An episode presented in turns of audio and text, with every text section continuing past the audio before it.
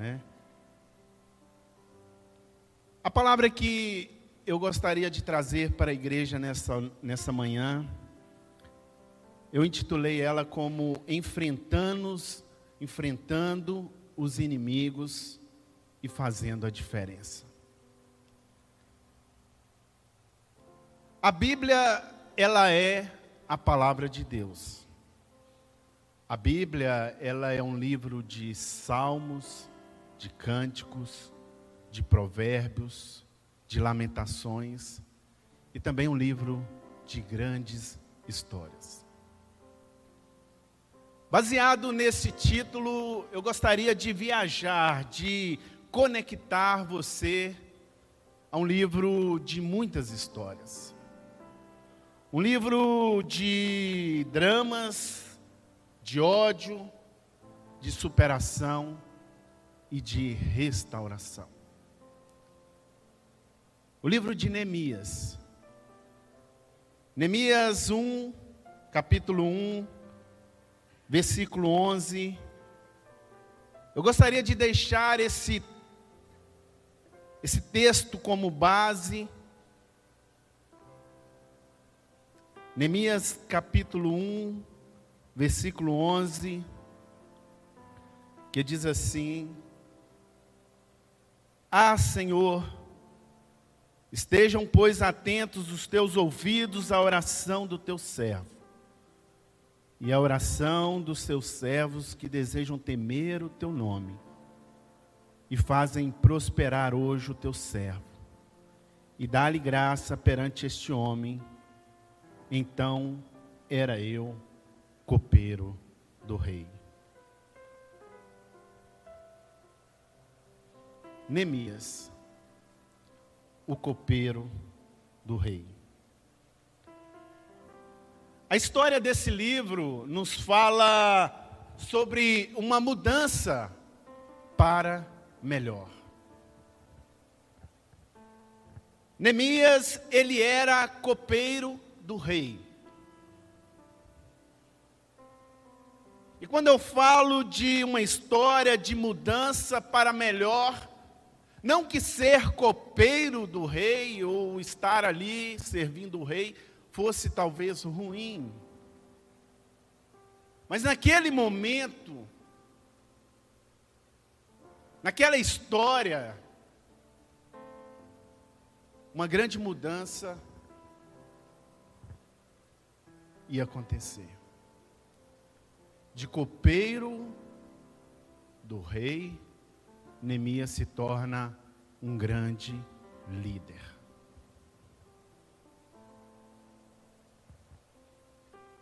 E o povo Judá, em especial, estava vivendo um momento de grande miséria. E de miséria, o povo agora passa a ser uma nação restaurada. O livro de Neemias vai falar de um homem que superou, de um povo que foi restaurado, de um povo que superou o opróbrio, a miséria, para agora um povo que tinha consigo o DNA de Deus. E eu quero dizer para você que está aqui nessa manhã, você que está online conosco, nenhuma mudança ocorre sem uma oposição. Nenhuma, nenhuma mudança. Se você está aqui nesta manhã para ouvir essa palavra e quer mudar, eu já te digo, você vai ter oposição porque nenhuma mudança ocorre sem uma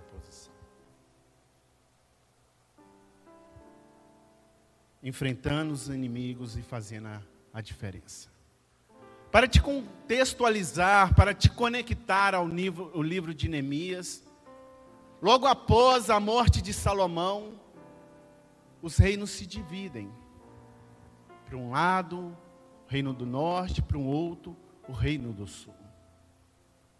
E Israel e Judá começaram a viver um momento de, de muita insegurança. Vários reis foram governando Israel e Judá que levaram o povo a um declínio espiritual. Há de certo que tiveram alguns reis que levaram o povo a uma intimidade com Deus. Mas no geral, os reis agiram conforme o seu coração, conforme a sua vaidade, e foram se afastando de Deus. E com isso, o seu povo também. Deus, ele por diversas vezes, ele mandou profetas para falar ao seu povo: olha, se arrependam. Lembra do primeiro amor. Lembra daquilo que eu tenho para vocês. Deus, os pensamentos de Deus são pensamentos de paz. Diz o profeta Isaías que os pensamentos que ele tinha para o seu povo eram pensamentos bons, de restauração. E Neemias, no versículo 7 do capítulo 1, ele diz por que o povo caiu em cativeiro. Porque Deus, através dos seus profetas, ele disse que o povo ia cair num cativeiro, num exílio. E Neemias ele disse assim, é versículo 7: De todos nós corrompemos contra ti, não guardamos o mandamento e nem os estatutos, nem os juízos que Deus havia ordenado. Não é porque Deus era mau, que enviou o juízo, que enviou o cativeiro, o exílio de 70 anos para o seu povo, mas é porque o povo se afastou de Deus. E a palavra nos fala que o pecado, o afastamento de Deus, a desconexão com Deus gera morte. É o pecado. É aquilo que o homem vive. E com isso o povo se esqueceu de Deus, esqueceu dos mandamentos e dos princípios. Mas além do cativeiro, além dos 70 anos, do período de exílio, não era isso só que Deus deu como castigo para o seu povo. Deus é juízo, mas também Deus é amor. E através dos seus profetas, ele traz um momento que seria uma palavra de restauração, de reconciliação, de comunhão, onde o povo iria se conectar novamente com Deus. E a palavra aqui, quando lemos aqui, Deus usa como Deus sempre usou desde o início, homens para trazer esta restauração. Foi assim com Abraão, Isaac, Jacó. E agora Deus ele se conecta com Neemias, porque Neemias era também um exilado. Talvez ele tenha ido muito pequeno para o exílio babilônico, ou talvez até tinha nascido ali. Mas ele não era dali. Ele era da tribo de Judá. Ele era um homem que os seus princípios era conectar com Deus, mas ele estava exilado. E Deus ali, ele começa a agir na vida de Neemias porque Deus ele queria fazer diferente com o seu povo. Quantos querem fazer a diferença aqui nessa manhã? Você quer ser diferente? Você quer fazer a diferença? Nós vamos reconhecer alguns princípios que Neemias ele fez para fazer a diferença. Eu gostaria que você mantivesse a tua Bíblia aberta, porque nós estaremos conectados aqui com a palavra. Porque quem era Neemias? Ele era um copeiro do rei, ele era aquele que servia o rei, era aquele que estava com o rei, ele era um dos que foram para o exílio babilônico, esse era Neemias. Ele estava diante do rei, naquela época, rei Artaxerxes.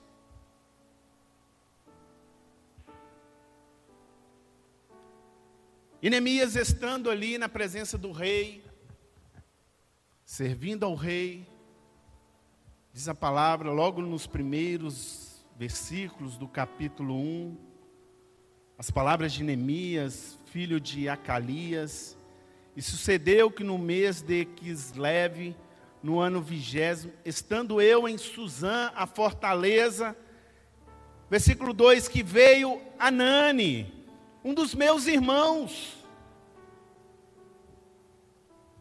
Olha só a situação que Neemias ali se depara.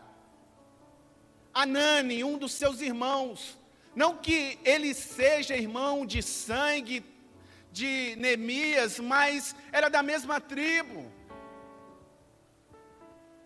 E na ocasião, o reino de Israel já havia sido destruído pelos assírios, e estava apenas o reino de Judá, o reino do sul. E Nabucodonosor tinha vindo de, três vezes de diversas formas e destruiu Jerusalém. Primeiro levou os cativos, Daniel, os seus amigos, né? A gente vê a história de Daniel. O rei Nabucodonosor levou os sábios, depois levou os utensílios do templo, e por último, ele queimou as portas e derrubou os muros. E quando Anani ele veio até Neemias fazer uma visita, Neemias pergunta a ele: Olha, Anani, como está Jerusalém? Como eu havia falado, Neemias, ele estava em cativeiro. Ele servia ao rei.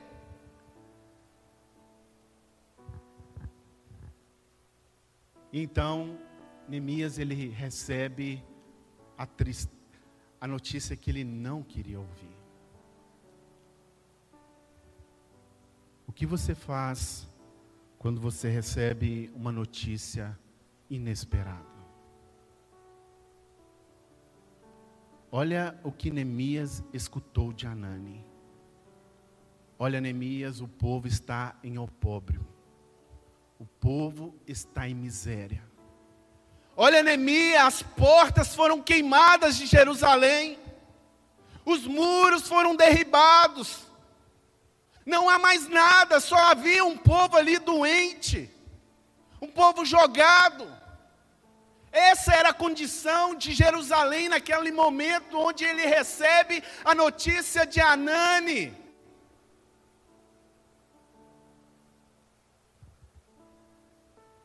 Jerusalém, Jerusalém, a cidade gloriosa do templo, da adoração, do louvor agora estava destruído. Neemias estava servindo o rei. E naquele diálogo, naquele momento, Neemias ele, ele se entristeceu, porque quem não entristece com uma notícia dessa? Olha, a casa de meu pai, a, o meu lugar, a minha terra natal, ela foi destruída.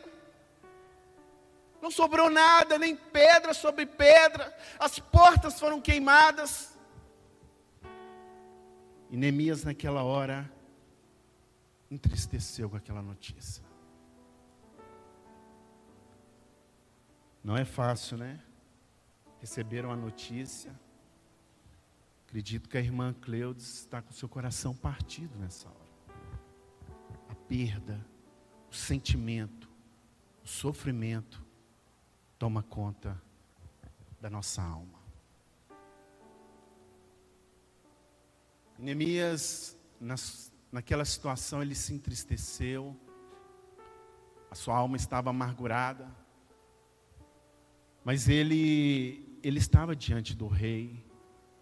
E o copeiro, ele tinha ali uma, uma responsabilidade muito grande de servir ao rei. Naquela época se acontecia muitas mortes a reis por envenenamento.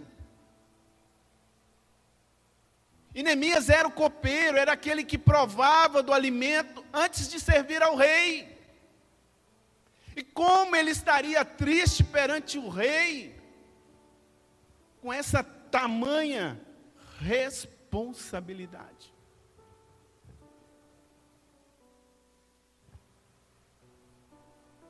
Mas é interessante a gente começar a perceber que o rei, naquele momento, ele parece que conhecia o coração de Neemias. O rei, ele pergunta a Neemias ali, por que o seu coração está triste, Neemias? Por que o seu coração está triste? E meus queridos, quantas das vezes a gente vem à igreja, a gente ora, a gente chega, e às vezes ninguém conhece o nosso coração, ninguém conhece a nossa necessidade, o nosso dia a dia, o que estamos passando, como estamos vivendo, como está o nosso lar, como está a nossa família, como está a nossa vida financeira, a nossa vida sentimental, às vezes ninguém conhece. Mas, meus queridos, eu quero dizer para você que nessa noite, que nós temos um rei que conhece o nosso coração. Se você chegou aqui nessa noite, talvez eu não sei a sua necessidade. Mas a palavra do Senhor diz que Deus, Ele sonda os nossos corações. E Ele é o Rei dos Reis, Senhor soberano sobre todas as nações. O rei ali era o rei mais poderoso daquelas províncias. E meus irmãos, chegamos aqui como copeiros, servindo ao rei, trabalhando na diaconia, no ministério de louvor, na projeção, no ministério de intercessão. E às vezes ninguém sabe o que passa o nosso coração, o nosso sentimento interno, aquilo que está na alma. Mas o Rei dos Reis ele sabe, Ele sonda o seu coração, Ele conhece a sua necessidade.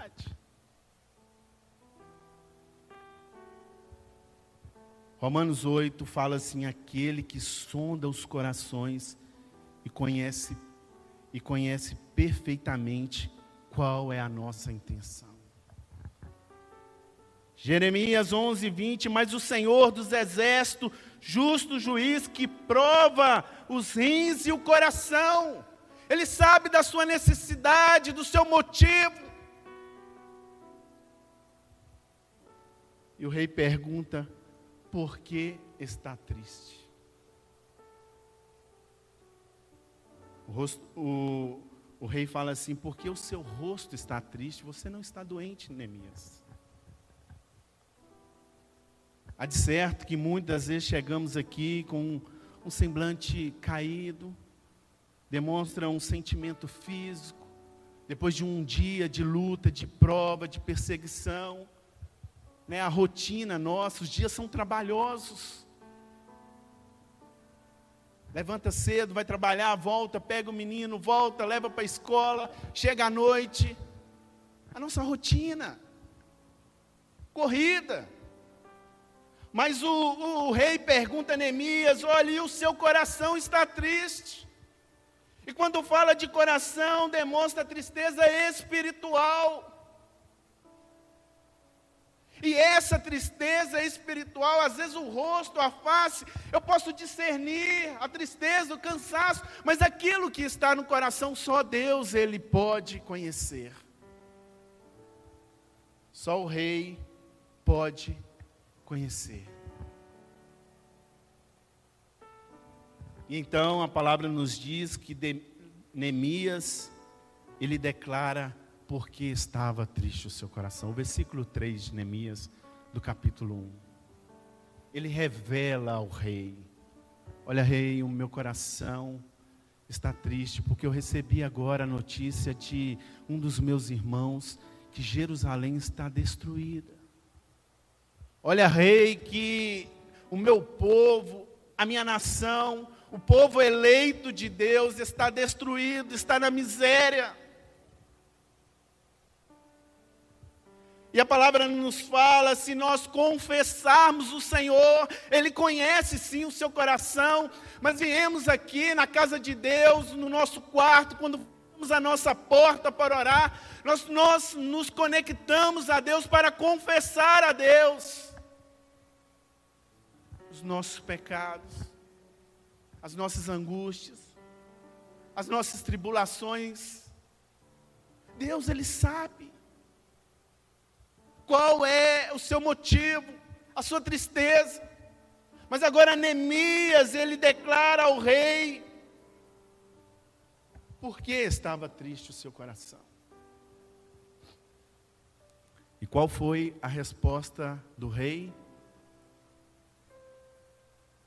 Ele disse assim: Olha, que me pedes agora, Neemias, que orarei ao Deus dos céus e que, que Jesus ele fala? Tudo que pedires em meu nome, eu pedirei ao Pai. Qual que é o seu pedido nessa manhã? Qual que é a angústia do seu coração? O que te faz sentir triste, angustiado? Nesse primeiro dia da semana, nesse iniciar da manhã, o que te faz triste o seu coração? É a luta que você vai enfrentar amanhã. É o retornar, você vai se deparar com um familiar, com sua esposa, com seus filhos. E talvez está passando por uma luta teme, tra, tamanha que aos seus olhos você não vai conseguir resolver.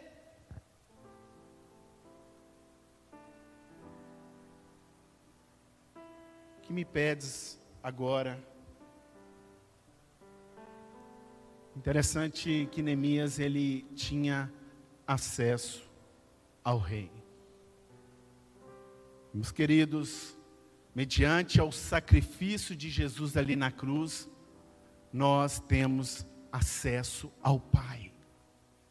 O véu ele se rasgou e hoje nós temos o livre arbítrio de chegarmos à presença de Deus como um sacerdote para orar a Deus não é necessário mais sacrifício.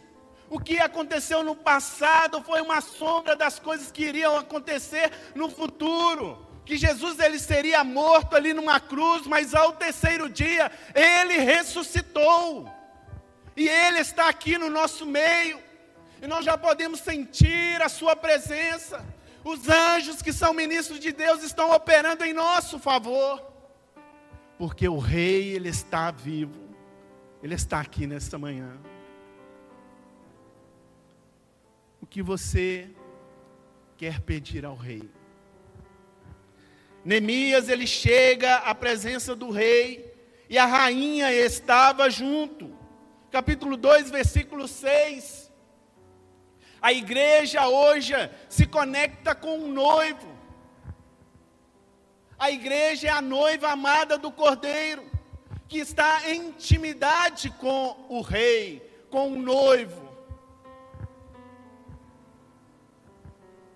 Você, como igreja, nós somos a figura da igreja. E nós temos acesso à Sua presença.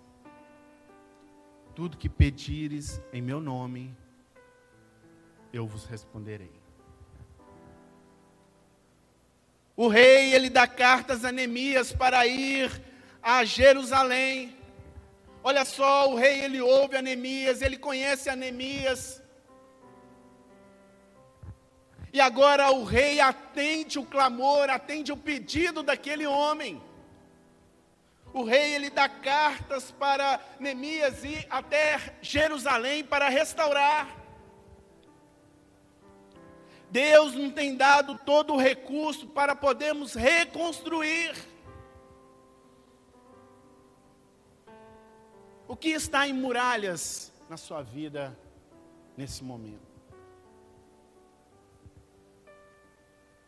Jeremias estava triste, angustiado, porque Jerusalém estava com seus muros fendidos.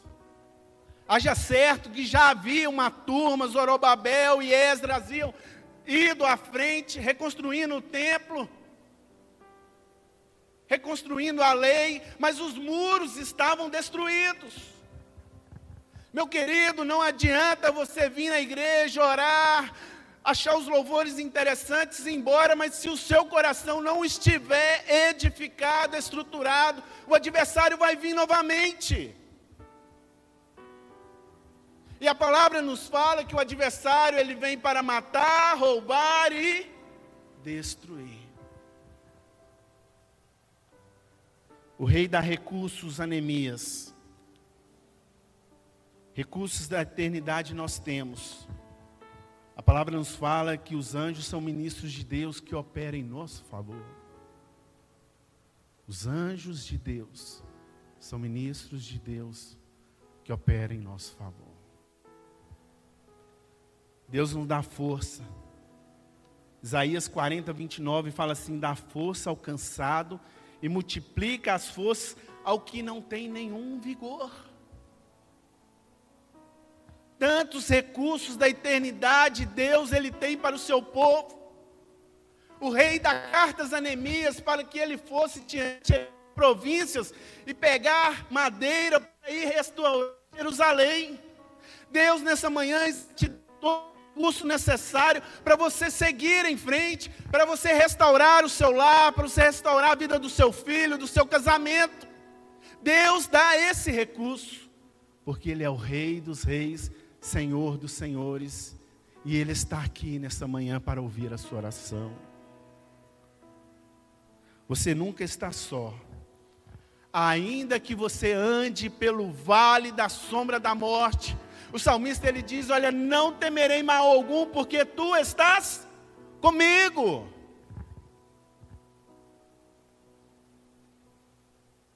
E agora, Neemias já com seu coração um pouco aliviado, né? Porque ele já havia concedido, recebido do rei cartas favoráveis para ele ir até Jerusalém restaurar. O que Neemias ele fez. A palavra nos fala que Neemias se importou. Diga para o seu irmão, Neemias se importou. No versículo 5 do primeiro capítulo, fala que Neemias chorou, ele lamentou. Só que, meus queridos, não adianta ficar só chorando, só se lamentando, não.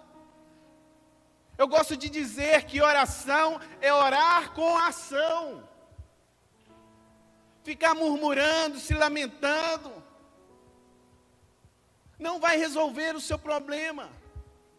É necessário ter ação, é necessário agir, é necessário fazer alguma coisa. Às vezes nos questionamos do passado, mas a palavra fala que a antiga a gente não deve considerar elas mais, porque Deus ele faz nova todas as coisas. A cidade estava destruída, os muros estavam, sim, estavam. Havia alguma coisa para fazer naquele momento? Não, estava destruída.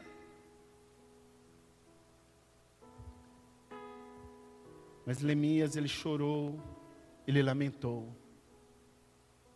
Quero dizer para você nessa manhã que o momento seu de choro e lamento já acabou. Porque o Rei dos Reis já te deu o recurso para você continuar. Neemias, então, ele começa agora a ação, ele começa a orar, ele começa a consagrar ao Senhor, porque são os recursos espirituais que nós temos. Às vezes, coisas diante do homem são incapazes. Mas perante Deus tudo é possível aquele que crê. Aquele que ora, aquele que busca, aquele que se levanta pela manhã, aquele que entra para o quarto e vai orar. Há um recurso de Deus para aqueles, não é mais momento de lamentação, de choro, de angústia, é momento de oração. É momento de se consagrar, de se dedicar.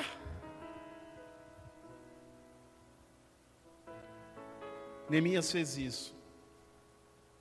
Não quero dizer que você não pode chorar, você não pode se lamentar. Pode. Mas é necessário orar. É necessário buscar a Deus. Neemias não ficou no comodismo. Diga mais uma vez para o seu irmão: saia do comodismo.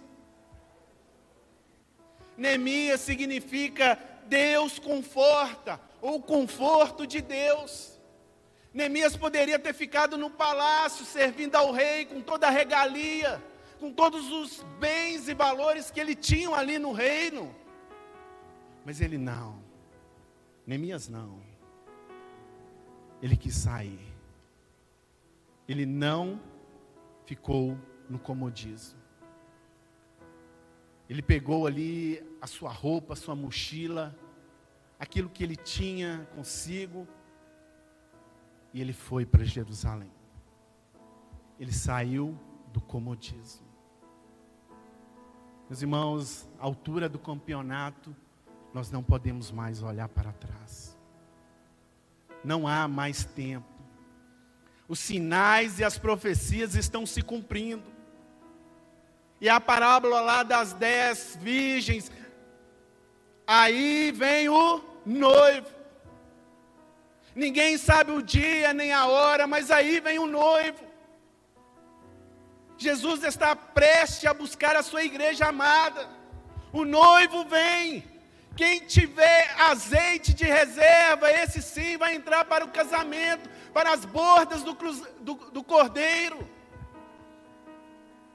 não é hora, não é motivo mais de estarmos no comodismo, porque o, o inimigo ele vem para matar, roubar e destruir. E a palavra nos diz que ele anda ao derredor procurando tragar, procurando matar. Mas Neemias estava vigilante.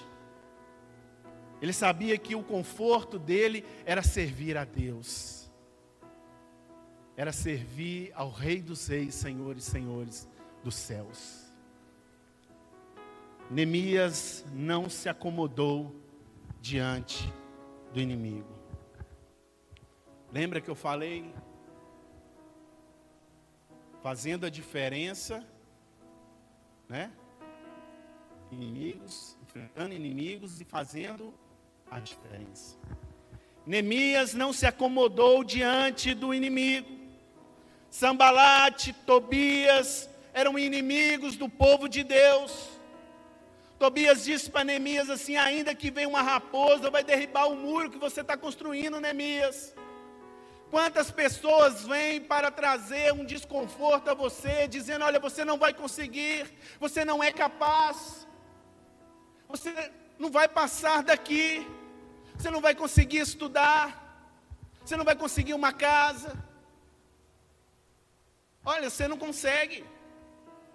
Há cheio de inimigos que estão assim trazendo esta mensagem negativa.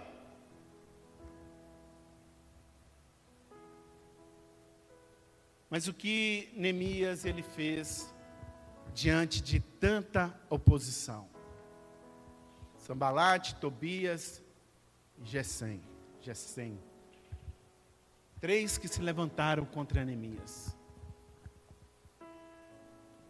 Meus irmãos, nessa última hora, o adversário, as forças malignas, estão se levantando contra os Neemias, aqueles que querem fazer a diferença. O que Neemias ele fez mediante essa, é, essa oposição, esse ser contra Cristo, porque a intenção de Neemias era restaurar os muros, restaurar as portas, para que não houvesse nenhuma brecha naquele, naquele lugar, e o povo tivesse segurança para adorar, para louvar ao Senhor. O que Neemias ele fez? Ele não parou. O que você tem feito quando o inimigo diz para você que você não consegue, que você não vai conseguir mais nada? Você tem parado ou continuado?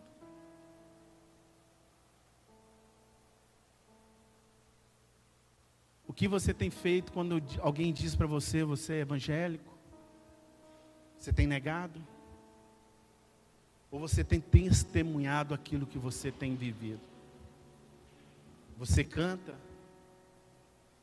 Você louva o Senhor?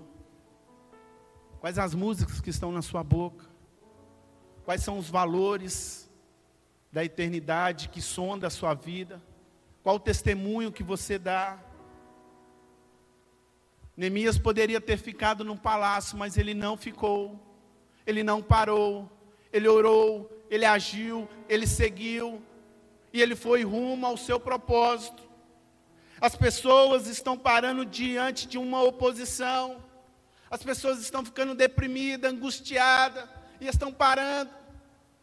Porque se você ligar hoje a televisão, você vai ver só coisas contrárias, negativas, que trazem para a sua, sua mente, para o seu psicológico, um, um, um sentimento de derrota.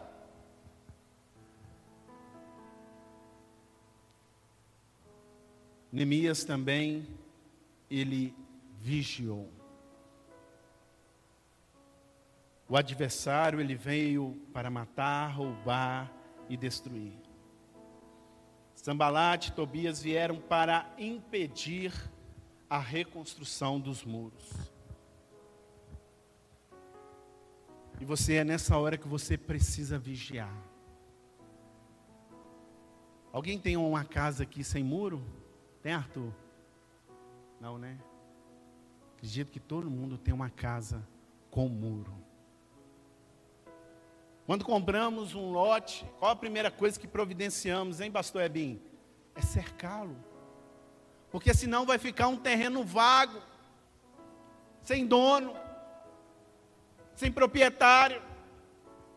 Neemias se preocupava com aquilo, aquilo que Nabucodonosor, Nabucodonosor destruiu, não era propriedade do inimigo, não, era propriedade de Deus.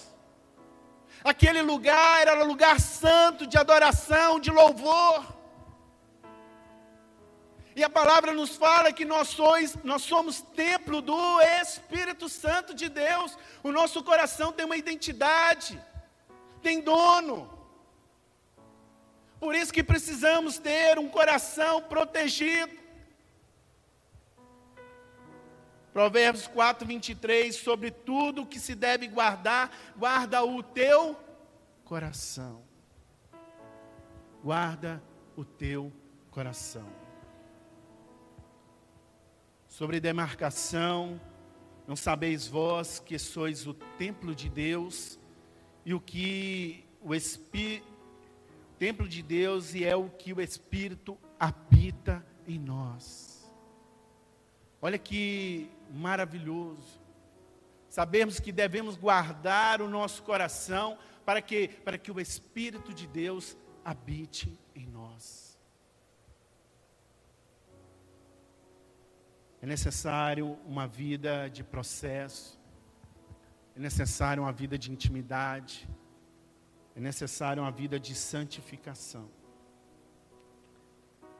Se não tivermos uma vida de oração, de consagração, o seu coração está desprotegido. Neemias não queria que Jerusalém estivesse assim. Lugar de adoração, lugar de louvor. E com isso, como nos protegemos das ciladas do adversário? Efésios 6,5 fala da armadura, o capacete da salvação, o cinto da verdade, a espada na mão. Neemias, quando ele estava reconstruindo os muros ali, todos que estavam com ele tinham uma espada na mão, porque se o inimigo viesse, eles estavam prontos para lutar. Meus irmãos, há muitos recursos. Quando Paulo escreve a, a Efésios, capítulo 6, o capacete, ter uma mente sadia, ter uma mente santa, o cinto da verdade, uma postura diante de Deus, uma espada que é a palavra de Deus. Nós conhecemos o nosso dicionário, a nosso modo de viver é através da palavra. Neemias guardou os mandamentos. Por isso que Esdras também foi para restaurar a lei, para restaurar ali os mandamentos de Deus. E a palavra nos fala que Esdras estava ali lendo os mandamentos de Deus e foi e o povo começou a chorar, a se quebrantar. Porque o povo ali estava buscando a restauração. E aquele era o momento de restauração. Não havia brecha no muro. Neemias 6:1 fala quando Sambalate, Tobias e Gesem, o árabe e os outros dentre os nossos inimigos descobriram que não há, que já havia quase completado a restauração do muro e que não havia nenhuma brecha, e se bem que ainda não tínhamos colocado todas as portas, é, portões nos seus lugares, mas não havia nenhuma brecha. Não dê brecha ao adversário. Não dê brechas para o adversário. Sambalate, Tobias vieram ali para dizer a Neemias: Olha, vamos conversar, vamos dialogar.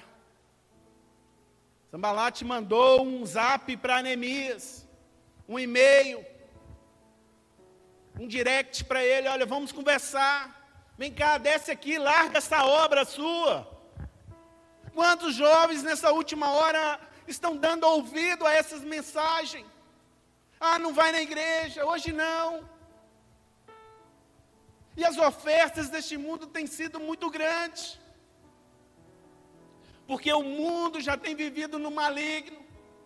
E Neemias ele disse assim: Olha, eu não posso parar, porque estou realizando uma grande obra. Eu não tenho tempo, eu estou realizando, eu estou no ministério de louvor, estou cantando, estou louvando ao Senhor, eu não posso parar. Neemias estava decidido aquilo ao seu propósito.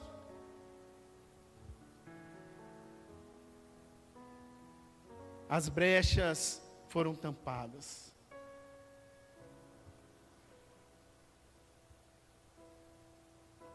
Não havia nenhuma brecha. Meus queridos, não dê ouvidos ao adversário. Neemias 6,3, você pode acompanhar. Estou fazendo uma grande obra e não posso descer. Por que parar a obra para ir encontrar-se com vocês? Não dê ouvido ao adversário. O adversário ele não tenta uma vez só não. Diz a palavra que Sambalate e Tobias mandaram recado mais cinco vezes. e nenhuma delas Neemias parou. Nenhuma delas Neemias parou. Há uma historinha muito interessante de dois sapos que estavam pulando, pulando, pulando, e no momento eles conversando, os dois caem num poço um lugar mais fundo. E nisso vieram muitos outros: olha, vocês vão morrer, vocês não vão conseguir, não dá para continuar, o poço é fundo. Os dois sapinhos lá. Um deles não deu ouvido. As pessoas, muitas vezes vai dizendo, falando, olha, não tem jeito. E a história do sapinho continua, tá, pastor Eva? Os dois estavam lá. Um desistiu. Mas o outro continuou perseverante, valente, teimoso, pulando, pulando, pulando, pulando. E um deles conseguiu achar ali um ressalto e conseguiu pular. Ele conseguiu pular porque ele era Porque ele era surdo. Entenderam a moral da história? Ele saiu dali porque ele não deu ouvidos àqueles que estavam ao seu lado. Sim, ele era valente, teimoso, persistente, mas ele não deu ouvido. Se você der ouvido agora o que o Espírito Santo diz às igrejas, é as palavras que o Espírito traz às igrejas em Apocalipse. Quem tem ouvidos, ouça o que o Espírito diz às igrejas.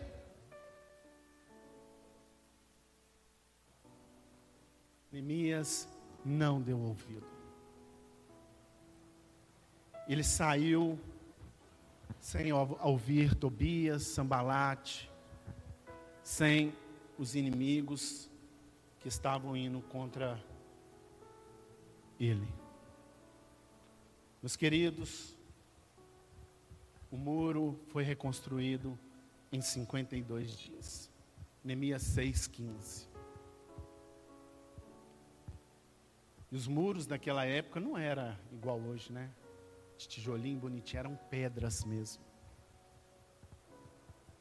Talvez um marco para a engenharia naquele momento. E os inimigos sempre falando: não tem jeito, vocês não vão conseguir. Ainda que vindo uma raposa, um, um animal tão pequeno, vai derrubar os seus muros. Era a palavra que o inimigo tinha para Neemias. Mas Neemias, ele não se acovardou, ele não se acomodou, ele não deu ouvidos, ele continuou. E agora, o muro pronto, já pronto para para um outro momento, né? As portas ainda seriam edificadas também. E há todo um estudo, um aprofundamento maravilhoso em cada porta que é restaurada, como elas foram restauradas. Mas o que Deus ele quer fazer aqui nesta manhã, meus queridos? Nós já estamos terminando. É restaurar o seu coração. 52 dias foram foi o tempo que Neemias ele ele levou para restaurar os muros. E eu pergunto qual era o motivo de tanto ódio de Sambalate, Tobias, aqueles inimigos fazerem com que Neemias não reconstruísse os muros. Seria só os muros? Seria só os inimigos? Seria só Sambalate? Era eles que eram o inimigo? Talvez o que eu vou falar aqui talvez pode te impressionar, mas não eram eles. Porque Sambalate, Tobias eram um instrumento para fazer com que Neemias ele desististe, desististe. Meus queridos, há muitos meios hoje que nos fazem desanimar. Há muitas situações que nos trazem uma angústia, depressão, estão vivendo um povo deprimido.